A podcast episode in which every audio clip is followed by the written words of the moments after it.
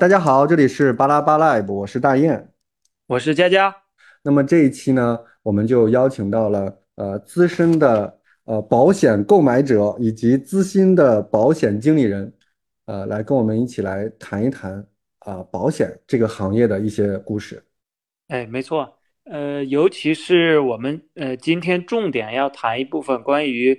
呃商业医疗保险的这些话题，包括它的分类，我们。呃，以及买购买它的目的，以及我们怎样购买一份适合自己的保险，还有关于保险其中最重要的一个环节就是理赔的这些问题。所以今天我们邀请到的两位嘉宾都非常有经验。我们先介绍一下这两位嘉宾。对，呃，首先我们掌声欢迎一下老杨，老杨，资深的 资深的资深的保险购买者。哦，大家好，大家好，我是老杨。呃，说资深了解的很多啊，但是购买确实购买的也不多，但是有些呃，可能比一般的稍微了解一点吧。反正大家敞开心扉的聊吧，也是一个学习交流的过程吧。好，非常感谢老杨来参与我们这一期的节目。那么下一位呢，就是我们啊请到的资深的呃保险经理者呃逍遥，逍遥先生，你好。嗯，Hello，大家好，嗯，我是逍遥。其实刚才说到 资深购买者的话，我觉得我可能也也算是其中之一吧。嗯，我是从一零年开始购买保险，然后后来呢是由购买者变成了一个销售者吧，这么一个转变。那以以后，嗯，如果遇到什么保险的问题啊，其实一会儿可以去聊的。那我也会从购买啊以及销售这两个呃方面吧，去跟大家。去有什么问题也可以给给大家解答一下。好，非常感谢，非常感谢。嗯，呃，佳佳，其实我在呃前一段时间在看这个保险的时候呢，我发现呃，就是保险它主要的玩法还挺多的，但是呢，呃，四大类啊，我不知道我了解的全不全面，其实两位嘉宾都可以随时补充我。就是主要的四大类保险，就是重疾险、医疗险、意外险和寿险。当我们在选择不同的保险的时候，其实我们的诉求是不一样的。比如我们要保住院的医疗，还是要保一些意外的事故，还是说要保一些那个叫什么？还有一部分投资的属性吧？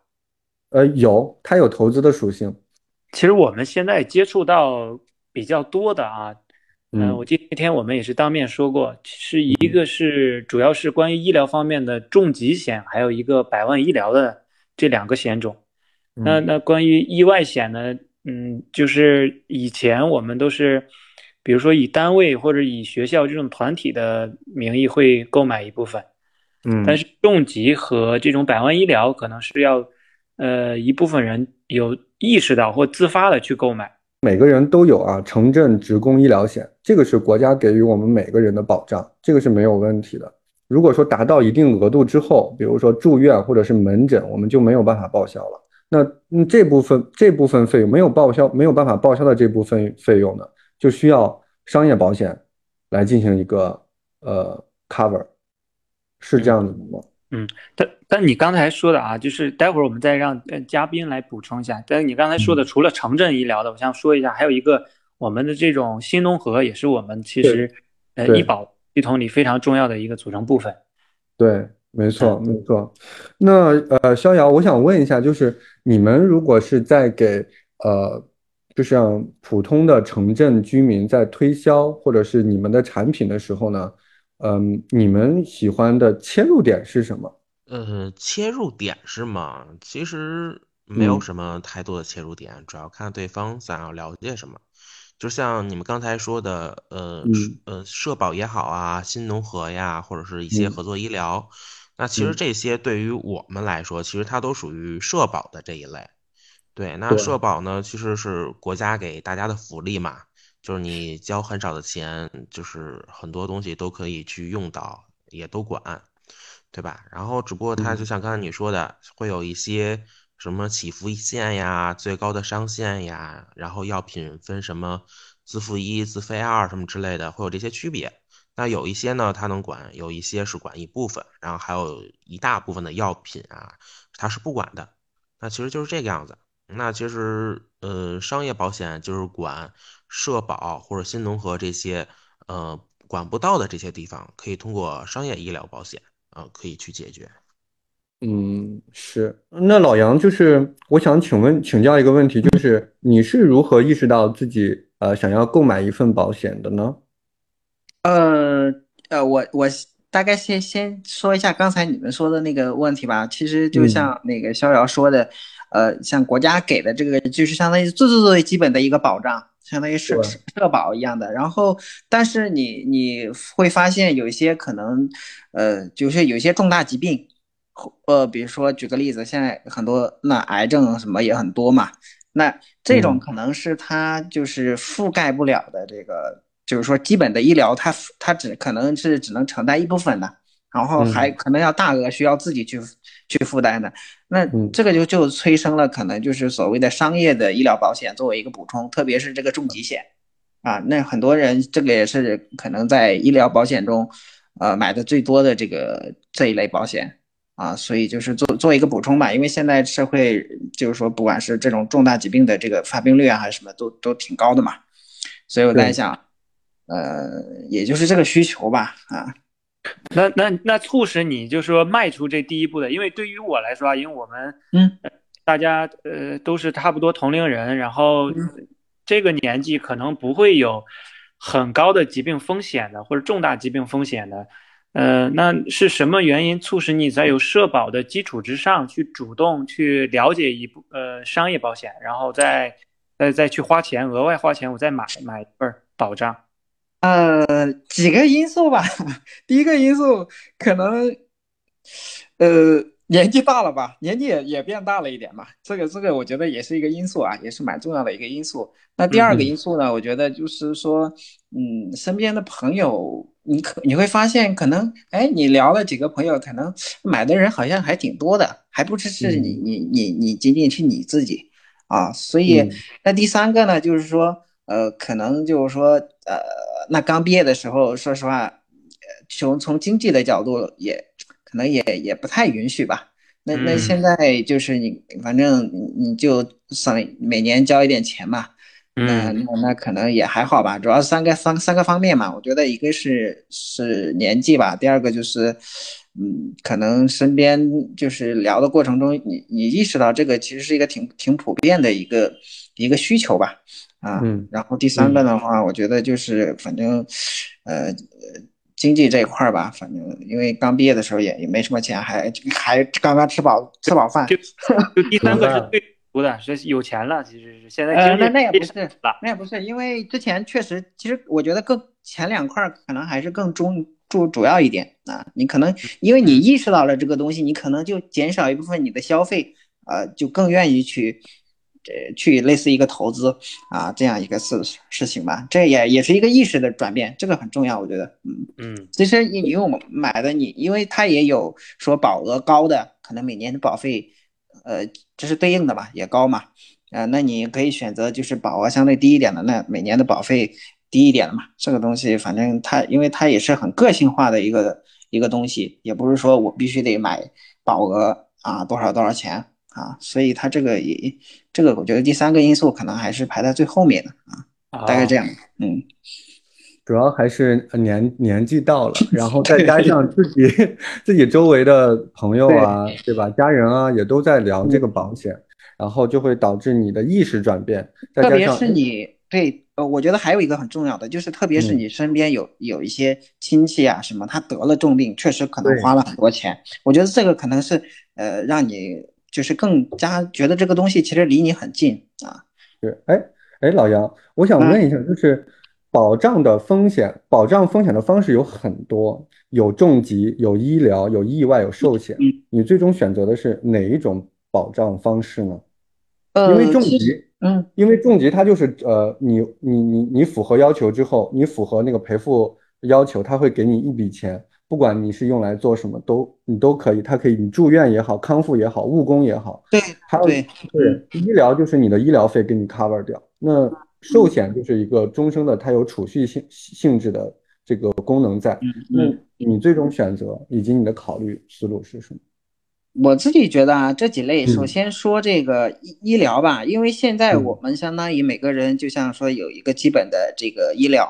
医疗医疗保险嘛，这种只是算社保的一种嘛。那我觉得就是说，呃，如果是普通的这些医疗疾病啊，这些，我觉得就普通的社会社会保就是社保这些呃医保啊这些，可能呃 cover 掉之后也不会说有有特别多啊。呃，就是你可能需要承担自己真的，即便有需要承担的，可能也也不多。那，呃，这这是这是这是医疗保险这一块儿。那，但是重疾那可能确实你你你对你的影响啊，对你将来的收入啊，包括各个方面的影响比较大啊。就是如果发生那些呃触发那个触发条件的话，呃呃，并且那个保额也会比较多嘛。呃，所以就是在医疗这里，我觉得有有基本的也差不多了啊，就即便发生这些，也也需要自己承担的也不会很多啊，所以我就就没有再买这个所谓的补充的医疗保险，然后意外险这种呢，其实呃，首先这个。这个也可以买啊，医疗意外险，因为它是它这个保，因为这个发所谓的发生的概率很小很小，所以呃，那你像我们出差，比如说坐飞机啊，飞机失事啊，或者说等等这些事情，那所谓的意外这种，其实它的也也可以买，我觉得这个也是必备的，因为但是它每年可能就几百块钱或怎样，就这种就是就是保费很少的啊，这个就相当于一个消费，买了一个这个小概率事件的这个保障。啊，我觉得这个也可以买。那寿险呢？其实它更多的可能带一定的储蓄功能。这个东西，呃，这个就是仁仁者见仁，智者见智了。因为这里边就是说我可能有其他的投资途径啊，我有投其他的投资渠道，我不，呃，我我不太需要，就是说我跟存定期一样，我就存在那儿，或者说，当然这些有一天人家。特别有钱的，或者说将来想把这些财产作为呃什么传递给后代的啊，包括这里边有可能还能定制很多其他的一些需求。我觉得，但是这一类可能目前还不太适合我吧。啊，我自己觉得就寿险这一块。那所以就是我觉得最适合也可能也是最最适合大部分人的就是重疾跟这个呃意外，反正基本上也是必备吧。我觉得意外本身它保费也不高嘛。对，所以就是这个重疾也是大部分大部分人买的也都是这个啊，所以最后你选择了重疾。对，我想补充一点哦，就是重疾，你看啊，重疾我看了一下，呃，大部分的产品它的保额应该是在二十到四十不等，是吗？呃，这个跟你这个都有，它有的你比如说像友邦，我我看到前面看到的，它那个呃最高最高保额有有四十万美金的。那可能那就两三百万了人民币。对，那那这个都有的，只是说那个可能你每年的这个贵一些。这个它这个东西其实是定制的，它这个定制的因素主要有几点，一个是你的可能是呢你的年龄啊，你的身体状况啊，然后对，还有你的就就就是说你的现金流嘛，你整趟收入的，你每年愿意支付多少钱去去覆盖你的这个保费嘛？你太高了，影响你正常生活了，你肯定觉得这东西就是反而就是。呃，就是就不就不合适了嘛，所以这个东西也是定制的，所以这个你说这个保额这个东西，它也也也都是个性化的，其实那可能有钱的他可能就交的更多。嗯，对我刚才还没有说完，就是重疾险相当于呃相比于刚才佳佳说的百万医疗险，对于百万医疗险，它用于住院治疗的费用其实要高于重疾险的。呃，百万医疗我看到嗯。就是也我也看我也看过，但是我没那么了解这个百万医疗，因为有些政府他也会推推出类似这样的一些宣传啊。但是但是我觉得百万医疗它可能就是你你你的意思是百万医疗的保障范围它肯它是比它肯定它肯定要比这个重疾要高，就是呃要广，我觉得对它可能更基本一点啊。对，它是这样，就是。医呃，那个百万医疗这个，它只保障的是你的住院的费用，它呃，而且这个住院费用是也是说你住院了，好，OK，用于救治的这部分费用，然后他再给你报销掉。但重疾跟它这个是不一样的，就是你符合重疾范围，这个重疾范围它是它是由它一百一百零几种疾病啊，都包括对对对，一百一十种，嗯，对，它是保险协会跟医师协会来共同制定的，你只要符合，直接给你一笔。呃，这个钱，然后你这这笔保障就是保险费用，你是用于干任何事情，他不管，但是你只需要符合那个标准就行。所以我当时在了解的时候，就是重疾跟医疗确实，呃，就是也在纠结，就是到底选哪一个哦。所以，呃，那这块儿我简单对这个让对这个专业逍遥来对对一下吧。因为其实，呃，在保险行业里边，就是因为刚才我听呃老杨说的多少美金，你应该是了解的是国外的保险是吧？就是不呃非大陆的这种。嗯，是吗？哦，对对，我了解，这这对就是国外的一些啊。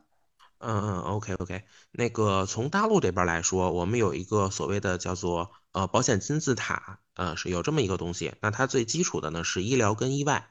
啊，为什么呀？因为医疗的使用的频率会更高。嗯，你像不管你是住院，就是大的，嗯，可能像刚才你提到的什么癌症啊，什么。心脏搭桥啊，这些可以管。那小的意外，比如说，呃，我脚崴了，我住两天院，或者可能被车碰了，骨折了，住两天三天医院。那这些呢，也是都是可以赔的。那甚至说，可能，呃，有一些这种，比如说什么痔疮手术啊什么的，需要在医院待一周，那这些也都是可以赔。那其实这个是医疗险，就是你不管是在住在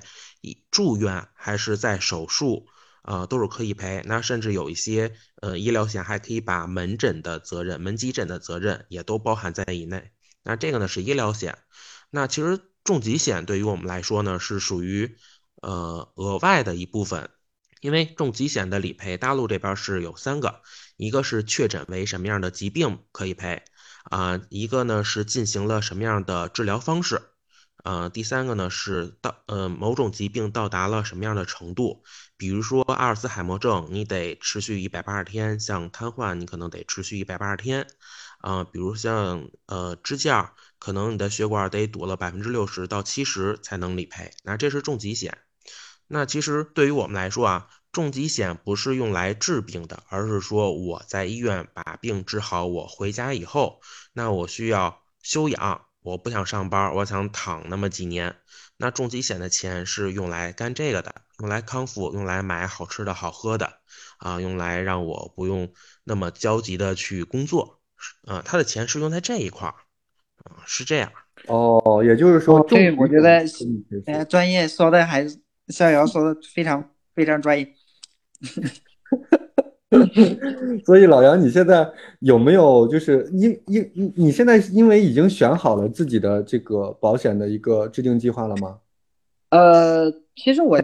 我就刚才我因为我我刚才讲的那四个可能就是还是主要针对我个人。那逍遥，我觉得他讲的是一个很客观，或者说一个统计样本来来分析这个事儿，或者说他本身客观的，他确实就像那个说的金字塔，它哪些需求是类似刚需。啊，次刚需这种一直往上垒啊，我觉得我是就是属于从基础的这种可能偏向于刚需到可能更多是这种对对个性化的定制的这种，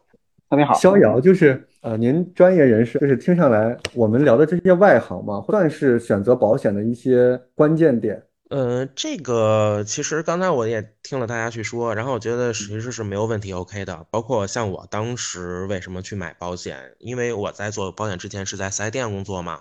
后来像我们四 S 店的这些，呃，就是后边修车的师傅，就是每个人身上多多少少都有点伤，对。然后甚至说像四 S 店发生过什么爆炸呀，呃，火灾呀，甚至我有一个同事是在修车的时候，这个全身被烧伤。那像他这种情况，就其实都是需要保险。但是那会儿我也是刚开始工作，在保险这块儿，呃，认知也不也没有那么多，所以就是发生了这些事情以后，我也才开始给自己考虑去保险的。对，其实大家刚才说的也都是选择的这种理由之一。我觉得其实这个，呃，都是 OK 的，只要是自己觉得有用啊，这个买就 OK 了。哎，对，正好就说到这里啊，我就想追追问逍遥一个问题，就说，呃，哪些人他要买买哪哪种保险？这这些我应该怎么来判断呢？比如说，你像老杨，他已经衡量了，他觉得我们这个年纪，还有他这个身边的同事啊，都在买，呃，医疗重疾险，那可能是对他来说更为合适。那如果是呃其他的，比如说一个年龄更大的一个，而且他的。呃，社保不是很完善的一个人，那他他是要怎么来评判一个保险适合自己，还或者说用呃另外的用什么标准来评判这个保险的好坏？还说这个保险没有好坏，只有合适与否？呃，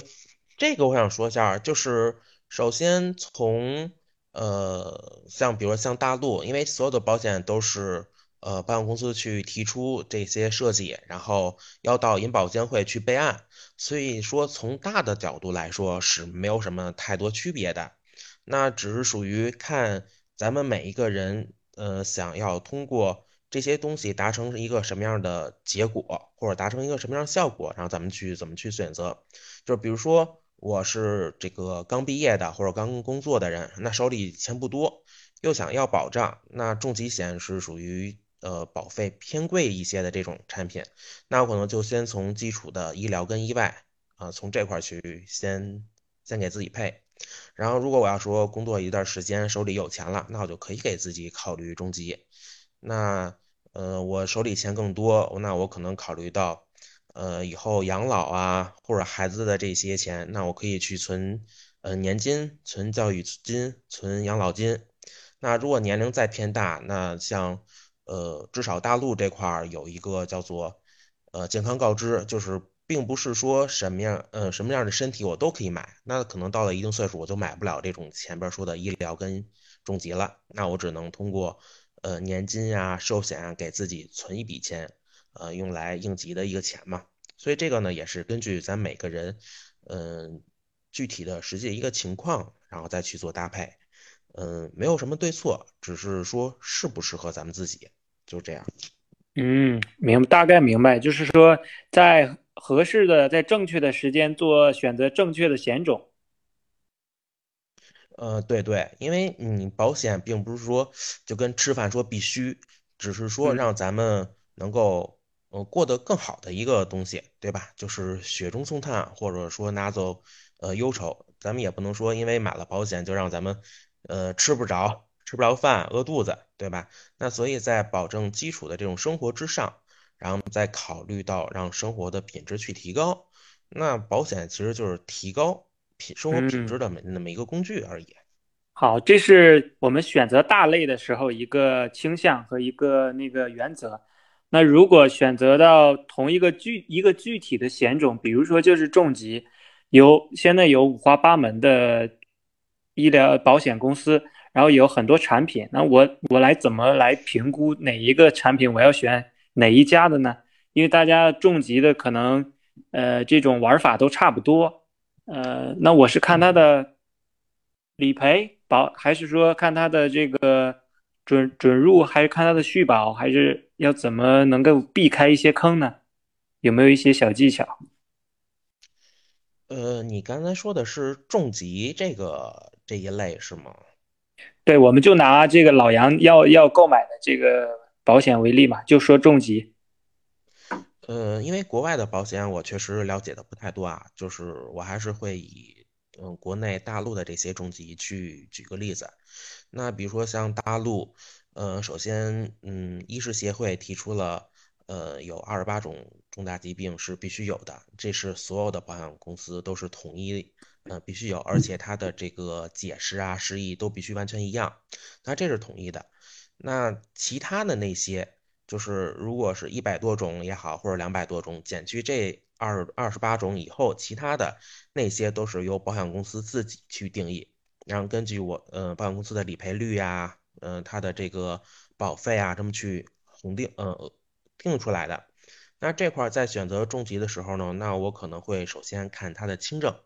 因为。嗯，像大陆这边分为目前都分轻症、中症跟重症嘛，这三类。那其实不管咱们身体是是得了什么样的问题，那肯定是越早治疗、越早发现是越好。那所以轻症跟中症它的质量就决定了这个保险，呃，是不是更优秀的这种。那像有一些公司，呃，或者说呃比较出名的公司吧，那它呢在轻症跟中症里边会把医师协会规定必须有的这二十多种疾病，都有相对应的一一对应的这种轻症，那就是这种病从浅中医，我及早发现，及早治疗，不用说等到说它特别严重了，那我再去治。那这种呢保险呢，那对于我来说就是属于比较优秀的这种保险，病从浅中医嘛。那还有一种呢，就是，呃，看它的这个理赔的次数。那有的呢，就是可能只能赔一次，那有些呢可以赔三次、五次，然后甚至说七次的这种。那这个理赔的次数，嗯，我也会去衡量，因为毕竟现在的人，嗯，寿命是越来越长嘛。那真正说能够从现在一直保到我真正说离开这个世界那么长的时间，那我觉得一次两次的可能不太够，那我就会考虑它，嗯，四次啊、五次或者说七次的这种，它的理赔次数越多，那我觉得对于我来说这个保险会更优质一些。然后其次可能就会考虑这家公司，嗯，它的口碑或者它的服务。那比如说，嗯，不光是重疾，包括医疗险的理赔。那有些保险公司呢，就是你这个客户，你得拿着这的这些东西到我公司来理赔。那有些呢是他的呃代理人，他的服务人员亲自去登门去找到客户去理赔。那我如果是我话，那我更偏向于后者，因为我觉得，嗯，作为客户来说，这种服务会更人性化一些，而且这种人跟人的交流，包括他能够去去安抚我当时焦急的这种情绪啊什么之类的，我觉得这是。最重要的，因为毕竟大家谁得了一个病，肯定都是心态不好，都比较焦虑。那有个人能够安抚，而且是这种专业性的这种安抚，我觉得这是很重要的。嗯，就非常清楚了，就是说最好是有一个明确的标准，关于疾病，呃，包括轻症，然后就是我能多次理赔，然后其次就是看他的服务和口碑是不是让人能够感感受到。保险公司在关键时刻救我于危难的那种，呃，救急之情。啊，对对对，就是我如果是要购买保险的话，我会从这几个方面去考虑。当然，也可以去看看老杨，他如果买的话，他会怎么去考虑这个东西。呃，我我觉得，呃，反正逍遥刚才也说了，基本上大部分都说了。反正我自己，呃，这个过程中，我我自己的一些一些感悟吧。我觉得对我来说几个因素，第一个呢就是这个保险公司啊，我选择哪一种？因为这个重疾险其实每家保险公司大同小异啊。我我我首先我要选我要选哪哪一个哪一个保险公司？就国内来讲啊，就是说，呃，可能大家有个误区，我就选比如说人寿啊，包括平安啊，或者说我选 泰康啊，包包大的。呃，我觉得在这个过程中呢，我觉得也不也大家也不要追求说我这个。公司越大越好，它它它可能它对应的保费就高，就同等的这个，呃，这个这个这个大大同小异的条件的话，它的保费可能要比中中中等的那种保险公司要高，所以我觉得这一点大家也要也要看一下，因为保险公司它大和小，它其实呃就这个从法律来讲，它是不会让这个公司倒闭的，所以其实只是说大家心理上的一个一个作用。所以就是这个呃，现在选保险，就是保险公司。首先我要选的这个保险公司。那第二个，我觉得就像逍遥讲的，就是它这个条款里面的呃一些，比如说多次理赔啊，这都属于非常重要的一个商务条件一样的。我觉得这个要看清楚它有哪些条件啊，它能理赔几次，它有没有一个累积的这个保额达到多少就不再赔了。我觉得这些呃，反正第二个重要的因素吧。那第三个，我觉得可能也是很很重要的，就是啊，还是这个保费吧。我交多少钱，我大概这个我的保额有多少？我觉得这个也是一个，我觉得是一个最重要的因素啊。在这个基基础上，我再去选保险公司，我再去看里边的商业的这个具体的条款，我有多多少次理赔，然后。多次理赔有哪些条件？包括它的等待期，类似这些，就是它其实呃重疾险大同小异，它就是那么大概四五个呃所谓的因素吧，所所谓的条件，哪个条件更合适更好啊？理赔的更多，呃多次理赔的次数更多，它的等待期更短，等等等等，我觉得主要这些吧。呃，我想稍微补充一下，其实刚才两位都已经，三位说的都已经很全了。但是呢，就是我在看重疾险的时候，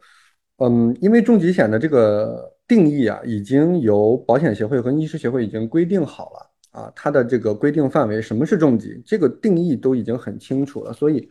这是这个不是我们考虑的，就是作为消费者。但是呢。对于呃重疾险不同的商家，他们的差异化竞争点，我看的我看到的资料啊，主要是在一些分级赔付的一些信息上。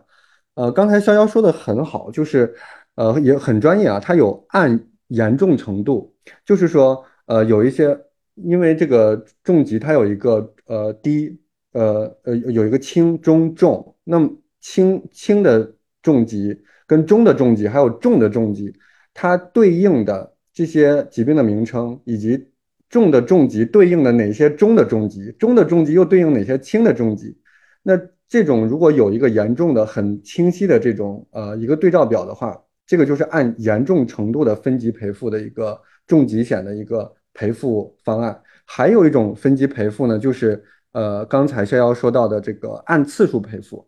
按次数赔付，因为有一些啊，它的这个重疾险。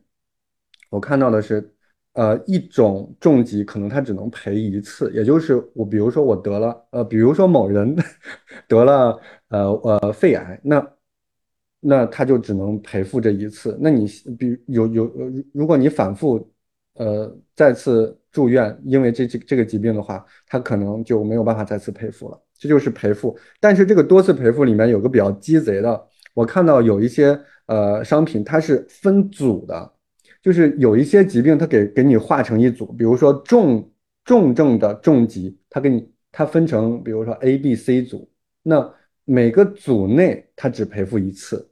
组间它可以赔，呃，可以就是换着赔，这种就是挺鸡贼的地方，这就是按次数赔付。那除了严重严重程度次数赔付，还有一种就是按时间的一个分级。这个时间分级什么概念呢？就是。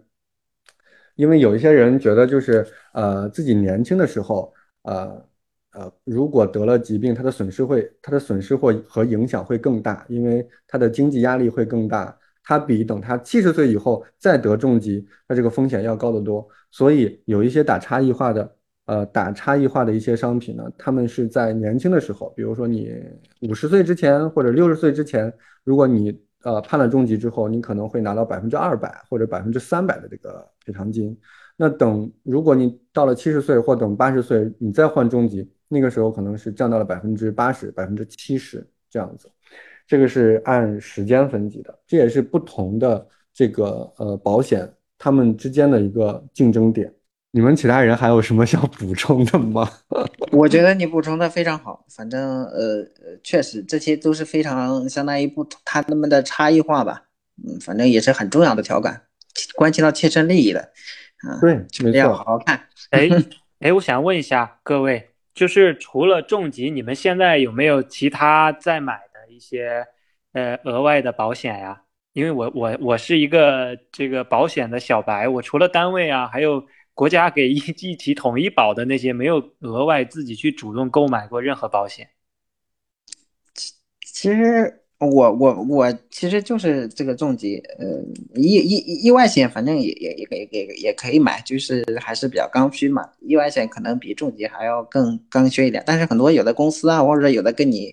就帮你买了，所以所以反正我觉得这个这个这个意外险还是。等大家都合适可以买，因为它的，嗯，那老杨是重疾和意外意外险，那逍遥呢？呃，我的话我是都买了，我最早是配置的医疗跟意外这块，因为便宜嘛，那会儿挣钱也少，然后之后挣钱多了，把重疾加上了，因为自己的责任也随着年龄，随着你的收入增加也在增加嘛，所以就把这块也加上了。之后现在就考虑了以后的养老嘛，毕竟三十多了。也算是奔四了嘛，为自己以后什么退休生活啊、养老生活这么去考虑。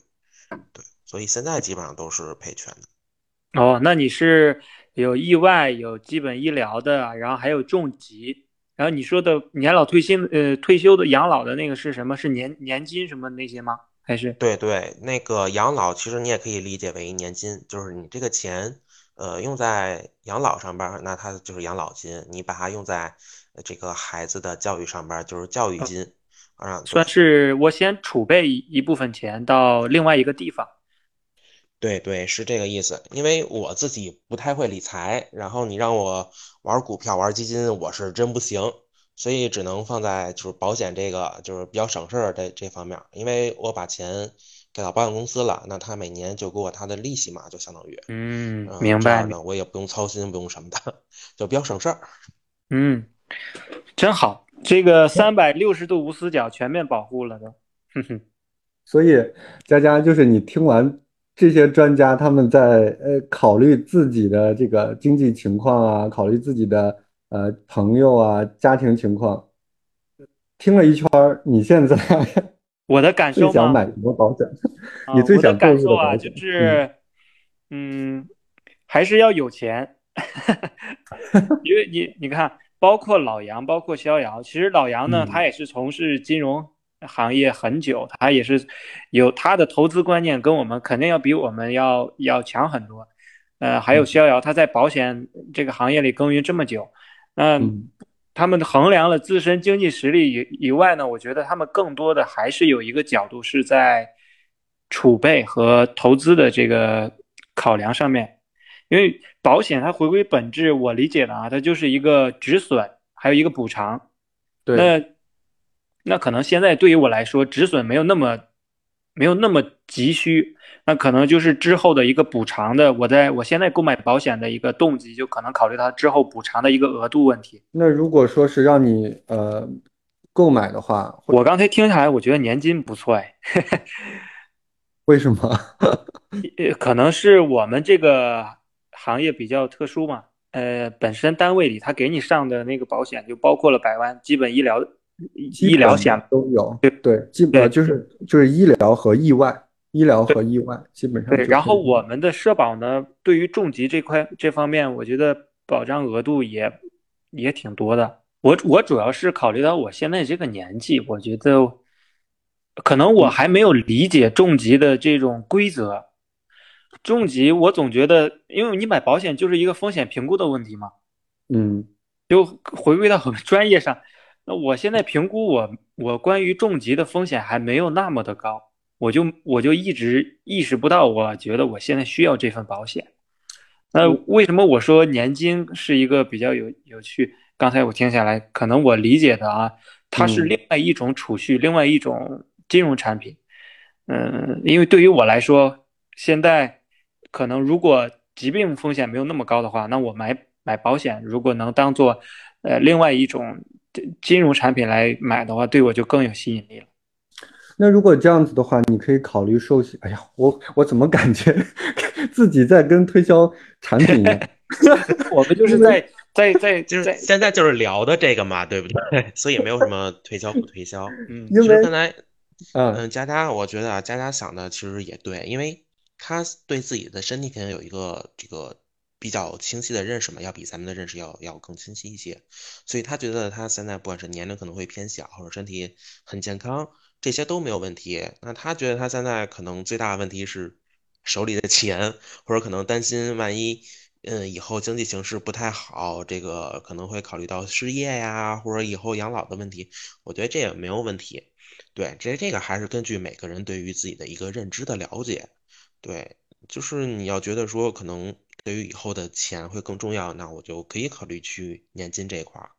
那当然，如果你要选择年金的话，那我可能会建议你去搭配一个呃医疗险。嗯，对，是这样，就是比如说像刚才你们提到社保，对吧？那社保可以去管的是什么呀？咱们在医院里的花销，但是它有些东西是不管的。啊，你比如说，嗯，可能会涉及到嗯。移植问题，那我他可以管这个治疗的费用，但是比如我从别的地儿拿来的这个移植的这个东西，这个钱他是不管，这个钱是得是咱们自己去出，嗯，像是这种对，然后再比如说现在，嗯，像大陆像上海的质子中子呃质子重离子医院，那这个呢也是社保不管的，但是商业保险可以管呀，而且它这个费用也也算是比较高，大概一百来万的这种。那再像今年嗯年初那会儿比较热的那种 CAR-T，对吧？那这 CAR-T 也是社保不管，那你也只能通过呃这个商业保险去解决嘛。毕竟一百二十万一针，我觉得也不是说谁随随便便就能拿出来这个钱。那你有了这个医疗险，至少这一百二十万我能够去解决，不管是我后期的报销啊，还是有一些医疗险可以直付，我自己不用花钱啊，这都是一个解决的方法。嗯，没错。所以我对，就就刚才呃，包括老杨还有呃大雁还有逍遥介绍了这些以后，我我突然意识到，我觉得买保险呢，它其实是一个呃一个计算过程，因为呃我除了要计算我我除了要计算这个产品的收益以外，还要计算我自身的一个风险。那你们保险行业啊，这个问题我是想问逍遥的，保险行业是不是有精算师这个？呃，这一群很聪明的人在后面来设计这些产品。呃，对，是的，保险的这些产品都会有精算师。嗯，你说他他们是天才也行，说他们是这个这个非人类，我觉得也行。就是他们会把很多东西，就是用钱能够去描述出来。我觉得这些人都是太牛了，这种。嗯，那他背后的一个中规的一个逻辑，就精算师啊，他毕竟是保险行业内的。它的中规的一个逻辑是不是还是说从整个大局来看，从整体来看，我是要保障保险公司利益的，就说我设计的这个产品。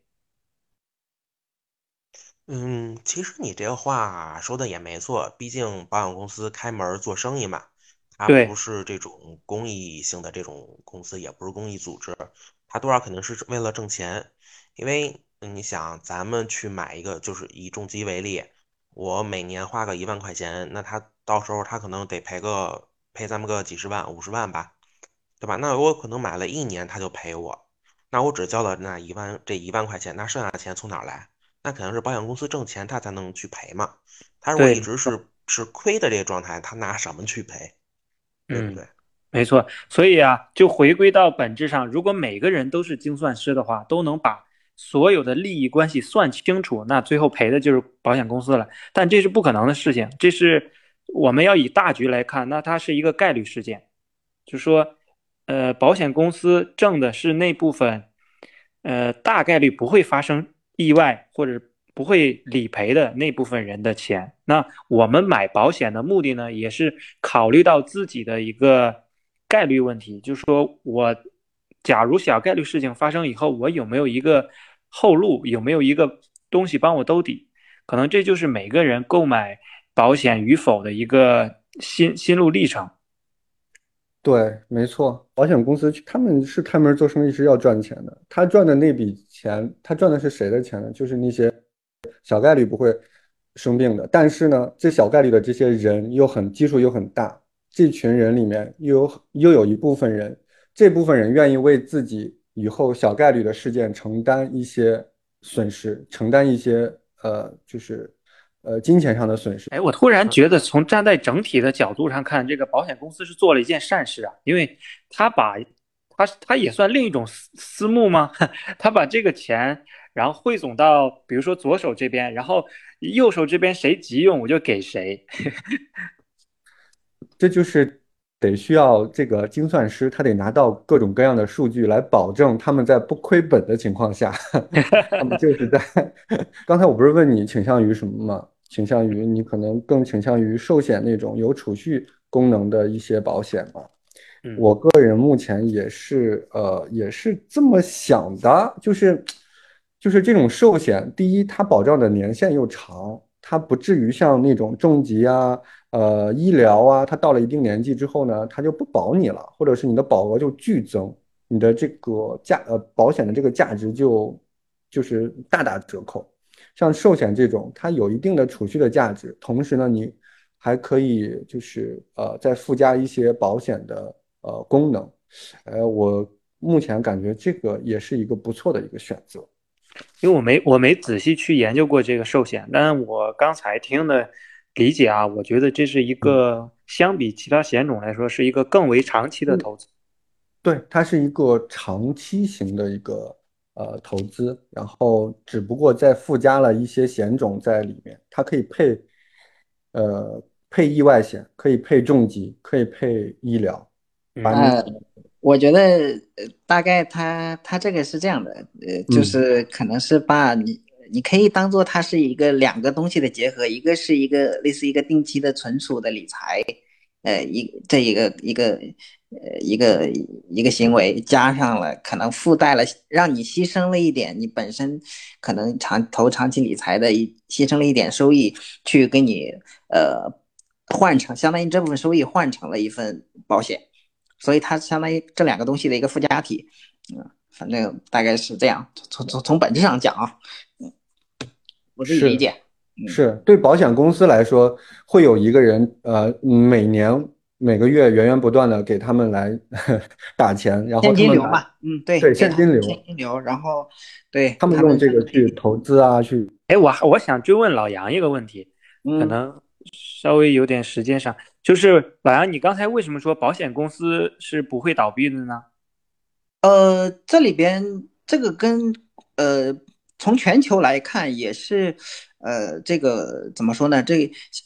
这个是是一个法律，或者说这个法全全全球各个国家的法律对于保险这个东西的它的一个呃权威的定义还是什么？就如果你这个小公司啊，相当于它最后有国家兜底，一般就是说发生了这个，比如说保险公司小公司怎怎样怎样，所有的这些保保单啊，它就会存续的保完，它会会转转移到另外一个大的保险公司，再再次之啊就会。相当于国家来兜底，就是说，它这是从类似，你可以从大的国家法律层面的法律来来保障吧，要不然这个东西很多，你要是这一块要是不严格的话，那很多公司真的出现很多骗子公司了，他给你拿你们的保保费去乱投资，或是乱搞啊。当然，这个会会有国家相当于非常严厉的监管保险保险资金的使用，嗯，等这是从大的法律层面，就是他就这样规定的吧，嗯。嗯，保保险法的规定吧。嗯嗯，我想问一下老杨，你刚的的这个说法是因为你去看到一些资料吗？还是有一些别的呃保险公司的代理人呃再去跟你这么去说呢？反正呃怎么说呢？我是我是也看到了一些资料，然后也也也也有人这样跟我说啊。反正也不一定对啊。反正你你刚好呃刚好也可以聊一下。我刚好因为这是我单方面的认识啊。嗯哦，那这个，因为，嗯，我主要还是做大陆的这个保险嘛，但是我听说在国外，比如说像美国，它在，呃，就是因为美国的保险它的历史很长嘛，大概可能得有一两百年。那据我所知，就是在，呃，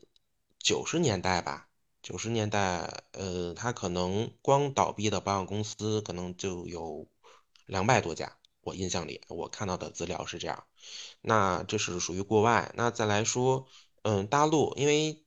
嗯，之前确实在银保监会这边也出了一些条文，就是比如说，保险公司不允许倒闭，但是它可以去申请破产清算，呃，合并这些。比如说像之前的，呃，就是一些比较大的这些保险公司，它现在没有了，可能。它的名字会变了，然后它的股东去变，然后甚至说有一家保险公司就是被银保监会去注资，大概注了有六百多亿，嗯，但是这只是说现在，因为据我所知，银保监会它的这个保障基金总共才有一千一千多个亿，好像是。那他已经在这个公司注了六百多亿了。那在别的，如果同时间有别的保险公司出现问题，那他还有没有钱再去注？这是一个呃不好说的问题。而且据我最新看到的资料，嗯，目前呃在偿付能力这块儿，呃不达标的公司，我印象里应该得有十家了。包括有一些保险公司就是不再报他的这个这些数据的也有。对，所以我觉得这个保险公司的这个安全性吧，嗯，多少还是需要会考虑一下的。呃，这个可能确实可能是受之前的一些销售的误导啊。反正呃，刚才逍遥说的这个，就是说，比如说赔付率这些，可能可能也也也也确实也也有存在吧。反正这个就有点类似啊，你说国内的银行啊。银行，你说这银行倒闭了，或银行这个在国外可能银行破产也是很正常的。反正就国内这个呢，可能就银保监会或银监银监会，或者说会有一些其他来来来接管嘛，所谓的接管。但是如果你真的，呃，整个大的经济环境或怎样，就就就你说一两家或几家，也有可能对我我可能能接管过来。那那那如果是大面积的这样，那我可能也也接管不过来。反正这个确实可能也客观存在啊，这个这个。嗯嗯，对，因为我也是，我记得好像是上个月吧，我看了那么一条消息，我不知道这个是跟保险行业有没有关，就是说他说的是金融机构啊，就是之前可能国家还会去做个兜底儿或者怎么样，但是最新的我看到消息是说国家不再给兜底儿，是属于他们自负盈亏，但是这个说的机构包含不包含保险公司，我现在是不确定的。好的，那感谢逍遥给我们来分享这些事情。其实我们这一期啊，从保险的分类以及保险的选择，到后面我们又详细谈了重疾险，我们应该去如何考虑呃购买，购买的点又在哪里？它的一些竞争不同商业的一个竞争点又在哪里？我们进行了一个较为深入的探讨啊，也非常感谢呃逍遥给我们带来很多的业内的一些信息，也感谢老杨来分享他们的这个。在购买这些保险种类的时候，心心路历程。但是呢，我们在选择保险的时候，也绝对呃，就是要远远要多于我们所谈到的那一些，比如说，嗯，保险的一些基础保障部分啊，续保的一些条件的一些信息，还有外购药的信息、增值服务等等啊，我这都是我们在呃购买保险的时候呢，需要去呃重点考虑的。哎，没错，就是呃。今天呢，这期节目呢，我们也是，呃，简单的把保险的一些种类，还有一些，呃，购买的一些经验分享给大家。其实，呃，作为我们公共卫生人的角度来说，呃，买保险我们是根据个人的经济实力，还有你个人的需求来量力而行的。但最重要的还是用我们健康中国的那句话来说，每个人是自己健康的第一责任人。就说不能以买保险来解决我个人的健康问题，它只能是对我生活的一个呃应急或者是一个补偿性的一个机制，所以还是希望大家能够呃健康生活，以正确积极的态度来面对我们的自己的健康问题。对，不能因为买保险，天天去看那些保险的条款，为了很小很小概率的一些事情。每天在呃，就是呃，在担忧思前想后这些事儿，重要还是要保持好良好的心态，保持呃健康啊，健康的生活作息，这也是我们这期录制这一期节目的一个目的。那么我们最后呢，感谢老杨和逍遥来参与我们这期节目，我们下期再见。谢谢谢谢大家，好，好，谢谢大家，拜拜。